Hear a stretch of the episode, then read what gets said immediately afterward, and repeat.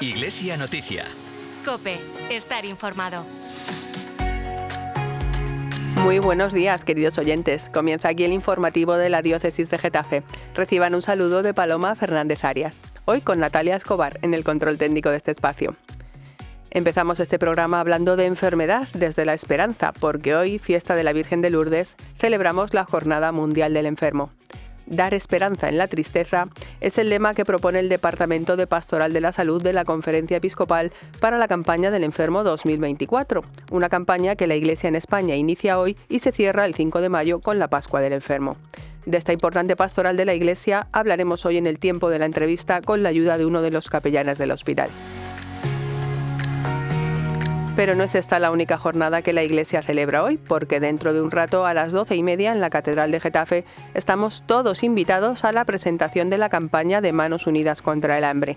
El obispo auxiliar don José María Bendaño va a presidir esta celebración, en la que también estará presente el conciliario Fernando Ramírez y el delegado de Manos Unidas en Getafe, Juan Antonio Montes. Él será el encargado de darnos a conocer los proyectos que este año asume la diócesis en India, en Ghana y en Ecuador y que tanto bien harán a las personas beneficiarias.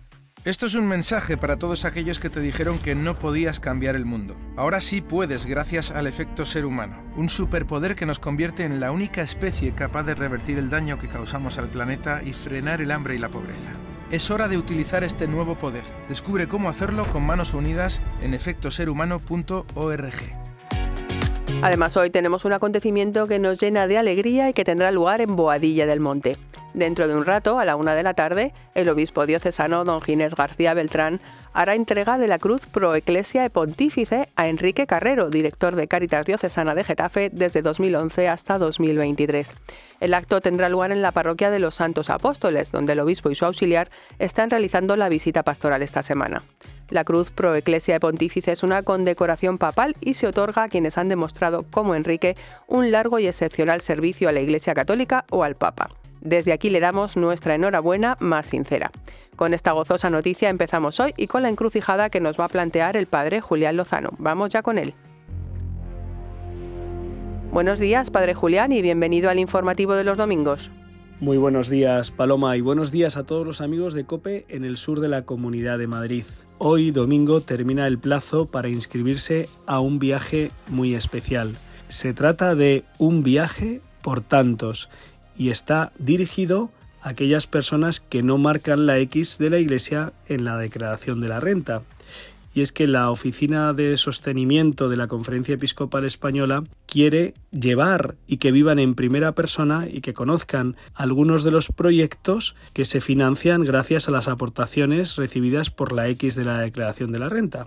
Entre el 19 y el 23 de febrero, durante cinco días, se va a invitar a una quincena de personas de las que no confían demasiado en la Iglesia y por eso no aportan con la X en la casilla de su declaración a que conozcan seis proyectos que les pueden ayudar a entender por qué no nos cansamos de pedir apoyo y ayuda para seguir ayudando a los demás.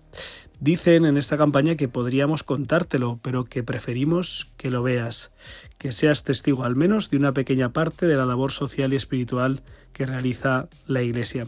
Y por eso se van a acercar hasta Toledo, Segovia, la diócesis de Sigüenza, Guadalajara, la de Getafe, la de Alcalá de Henares y la de Madrid, para que conozcan un centro de ayuda para mujeres víctimas de violencia, también el acompañamiento espiritual que tiene lugar en varios pueblos de la España vaciada, el apoyo a la salud mental en un centro diocesano de orientación familiar, una casa de acogida para la reinserción de presos que precisamente está en nuestra diócesis, en el sur de la Comunidad de Madrid, en el municipio de Casarrubuelos, y que se llama Entre Pinto y Valdemoro, y que está dedicada a aquellas personas que con los permisos de tercer grado pueden disfrutar de un fin de semana fuera de la prisión, pero necesitan un lugar donde hospedarse y muchos de ellos no los tienen. Así que ahí, en Casarrubuelos, en Entre Pinto y Valdemoro, lo encuentran. Seguramente muchos de los que me estáis escuchando sí ponéis la X en vuestra declaración de la renta. Tal vez otros no lo hacéis por desconocimiento, porque creáis que os devuelve menos o que os cuesta más, o por otros motivos. Pero de lo que estoy seguro es que todos los que me estáis escuchando tenéis cerca de vosotros, en la familia, entre los amigos, compañeros o en el trabajo, alguna persona que dice que no pone la X ni harto vino. Y creo que esta campaña es precisamente para ellos y que sería bonito en esta encrucijada, en este cruce de caminos, hacerles un reto, una propuesta. ¿Por qué no te apuntas? ¿Por qué no vas y lo ves por tus propios ojos? ¿Por qué no ves en qué consiste la labor de la Iglesia para la que pedimos este apoyo económico? Creo que puede ser una grandísima oportunidad. Ya me lo contaréis. Animaos, un viaje por tantos.es y allí os inscribís. Feliz domingo para todos y no olvidéis que con el Señor seguro lo mejor está por llegar. Pues muchas gracias, Padre Julián, por esta invitación a conocer la magnífica labor social y espiritual que realiza la Iglesia. Le esperamos el domingo que viene con una nueva encrucijada. Mientras vamos ya a conocer la actualidad diocesana con el invitado del programa de hoy. Como les contábamos al principio de este espacio, hoy estamos celebrando la Jornada Mundial del Enfermo, una campaña que en la Iglesia se extiende hasta el 5 de mayo, día de la Pascua del Enfermo. Hoy los protagonistas son los enfermos y nosotros queremos saber cómo los cuida la Iglesia a través de sus capellanías en los hospitales y de la Delegación de Pastoral de la Salud. Con este motivo hemos invitado a nuestro programa al sacerdote Pablo Fernández López Pelae, que desde el año 2020 desarrolla su ministerio pastoral como capellán en el Hospital de Móstoles. Muy buenos días Pablo y gracias por acompañarnos en esta mañana de domingo. Buenos días Paloma. ¿Qué tal estás? Mira, queremos empezar compartiendo contigo esta celebración tan importante para la Iglesia, en la que habéis elegido un lema, pero que muy positivo. Pues sí, el lema de la esperanza sobre la tristeza, pues es realmente la presencia de Dios, la tristeza en este sentido de las personas enfermas, una tristeza que pues se puede convertir en enfermedad también y para eso la Iglesia pues lleva la esperanza de Dios. Bueno, también queremos conocer sobre todo cómo esa esperanza se encarna en esa labor ¿no? que realizáis los capellanas de los hospitales, esa labor tan importante. ¿Cuándo aterrizaste en el hospital de Móstoles? ¿Eras nuevo en estas lides cuando llegaste?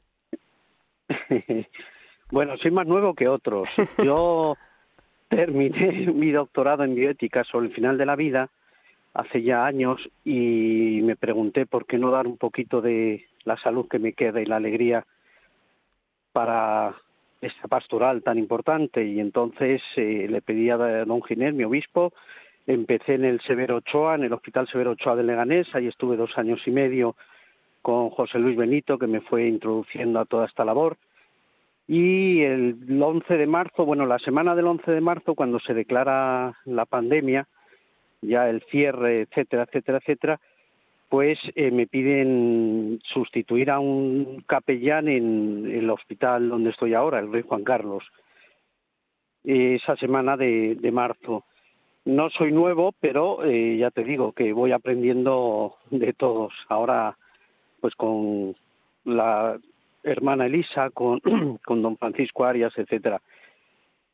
Y, esa es mi, mi, labor. Sí, precisamente quiero que me cuentes esa labor, ¿no? Eh, porque se habla de las capellanías, de la labor del sacerdote en general, pero en el día a día, eh, ¿en qué consiste tu trabajo? Pues mira, Paloma, lo primero que en el día a día uno tiene que ir rezado al hospital, porque todo va tan deprisa. Nosotros lo hacemos de esta forma, es como hacemos en el hospital. Ya tenemos la lista del compañero anterior, eh, de comuniones, visitas, y también va surgiendo, ahora tenemos muy buena relación con paliativos y van surgiendo también eh, sobresaltos durante el día de personas que nos necesitan. Después, pues simplemente ir llevando comuniones, ir llevando la unción de enfermos, que todavía le llaman extremunción y se asustan, pero es unción de enfermos, y luego pues visitando y acompañando ¿no? con los voluntarios. ¿Tú has notado después de la pandemia mayores reticencias a la visita de los sacerdotes o bueno, por el contrario, pues al ver de cerca la muerte la gente solicita más vuestro acompañamiento? Vamos a ver, al ver la muerte la gente necesita compañía. Desgraciadamente, pues los familiares por trabajos, etcétera, no pueden estar y sí, sí estamos nosotros yo lo que he constatado de la pandemia que al morir tanta persona mayor, pues que son las que realmente nos mantienen la fe, ahora mismo vamos a, digamos así, al que pide. No noto más reticencia, al revés. Yo creo que nos van eh, aceptando mucho más porque lo que damos no lo puede dar nadie. Y con el tema de la pandemia, pues nunca olvidarnos de lo que sufrimos y nunca olvidarnos de que Dios siempre estuvo ahí. Efectivamente. Seguro que a lo largo de estos años has tenido experiencias importantes, ¿no? De, cómo de verdad eh, la gente necesita ese acompañamiento. No sé si quieres compartir algún caso con nosotros. Ahora vamos a compartir el caso de Enma, una joven que no quiero hacer spoiler, como dicen ahora, porque va a salir en la revista de, del Padre de Todos.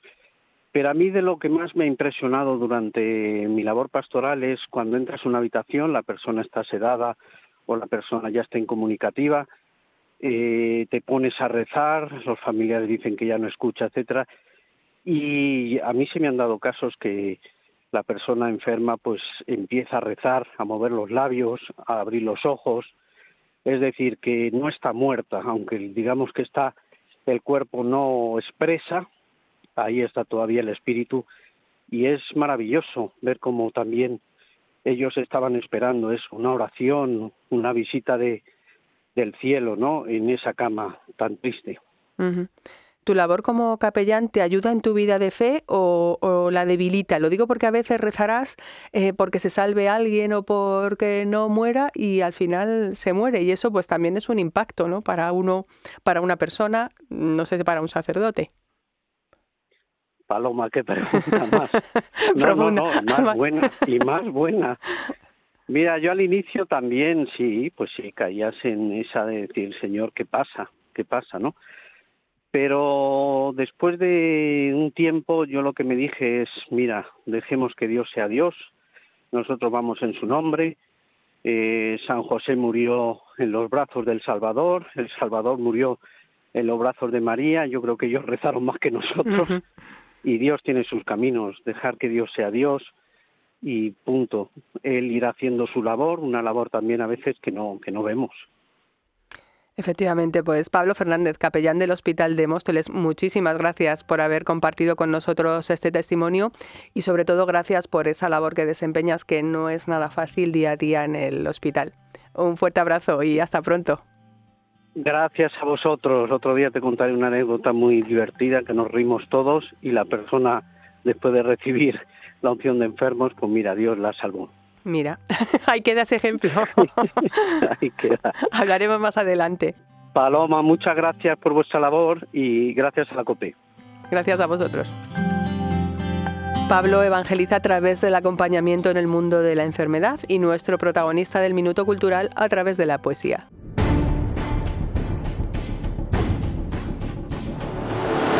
En nuestro minuto cultural de la semana les vamos a hablar de una presentación literaria que tendrá lugar en la sede de la Fundación Fernando Rielo, en Madrid. Se trata de la presentación de la obra galardonada con el 42 Premio Mundial Fernando Rielo de Poesía Mística, que en esta ocasión ha recaído en el poeta Francisco Jiménez Carretero con su poemario Para que todo sea. La cita es mañana 12 de febrero a las 7 de la tarde en la calle Hermosilla número 5. Su poemario ha sido seleccionado entre más de 200 poemarios procedentes de 27 países. En su obra premiada, el poeta nos acerca a un cielo vivido a golpe de sufrimiento. Nuestra enhorabuena desde aquí. Sin duda un premio con mucho prestigio para un género que necesita mayor difusión. Con esta propuesta llega el momento de ir terminando este informativo diocesano. No queremos terminar sin elevar la mirada a lo alto y recordar que la Iglesia celebra hoy, 11 de febrero, la festividad de la Virgen de Lourdes. Esta celebración conmemora la primera aparición de la Madre de Dios a la joven francesa Bernadette Soubirous en el año 1858. Durante esta aparición, María se presentó como la Inmaculada Concepción y siguió manifestándose durante 18 encuentros más. Bajo su amparo terminamos por hoy aunque antes queremos dejarles un cordial saludo de parte de todos los que hemos hecho este programa. Natalia Escobar en el control técnico y en la redacción Julián Lozano y quien les habla, Paloma Fernández. Que pasen un feliz domingo y sigan informados en COPE y también en nuestra página web www.diocesisgetafe.es.